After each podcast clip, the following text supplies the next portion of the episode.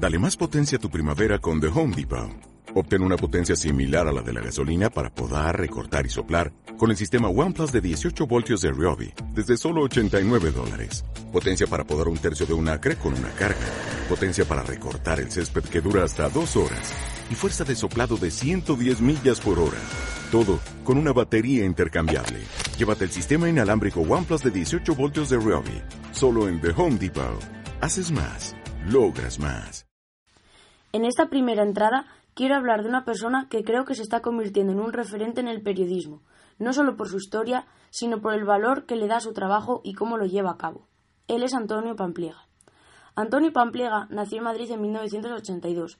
Es un periodista español especializado en zonas de conflicto, conocido además de por sus trabajos por haber sido secuestrado por el grupo terrorista Al Qaeda. Se licenció en periodismo en 2004 en la Universidad Europea. Es un periodista freelance que ha cubierto zonas en conflicto como Irak, Líbano, Pakistán, Afganistán, Haití, Sudán del Sur y uno de los primeros periodistas que entró en Siria tras el inicio del conflicto en 2011. Sus trabajos han sido publicados en medios como la CNN, BBC, The Times, El País, Tiempo de Hoy o la agencia EFE, entre otros muchos. Además, en televisión ha protagonizado reportajes en prime time como Pasaporte Pampliega.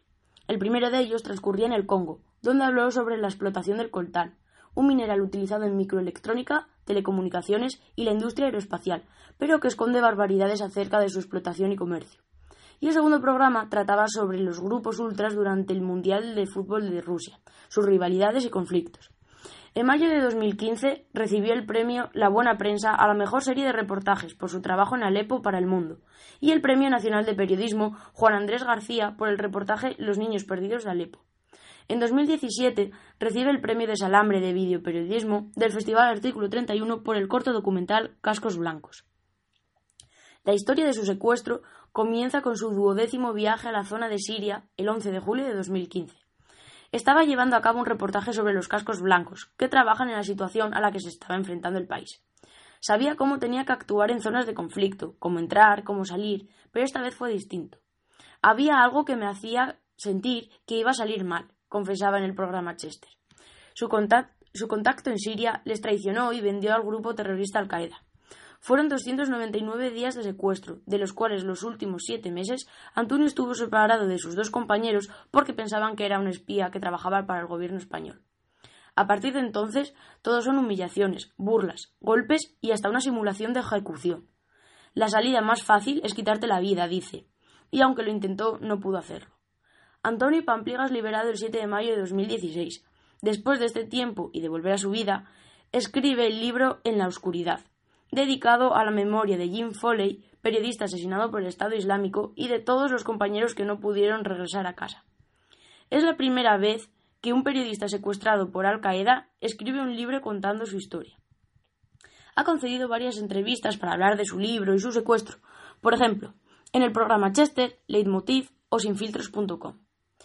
El fin del libro es poder ayudar a la gente contando su historia, recordar a periodistas que han sufrido la misma situación y mostrarnos la gravedad de la situación que existe en Siria. Risto Mejide dice sobre el libro Que mucha gente lea este libro, por favor. Es una historia que debe compartirse. Te invito, Antonio, a que nos sigas explicando este mundo para que algún día la luz gane la oscuridad. Y es que al contar su historia es la forma en la que Antonio quiere cerrar una etapa de su vida y seguir trabajando en sus nuevos proyectos, como dice en su libro, me equivoqué en ese viaje a Siria. Para mí valía más un reportaje que mi seguridad. Ahora, en la actualidad, sigue viajando para continuar con más programas de pasaporte Pampliega. Además, el pasado mes de octubre ha publicado un segundo libro, Las trincheras de la esperanza, en el que cuenta la historia de Alberto Cairo, el responsable de los siete centros ortopédicos que Cruz Roja tiene diseminados en Afganistán. Pero Alberto no es el protagonista, sino las historias de sus pacientes y cómo han llegado hasta allí.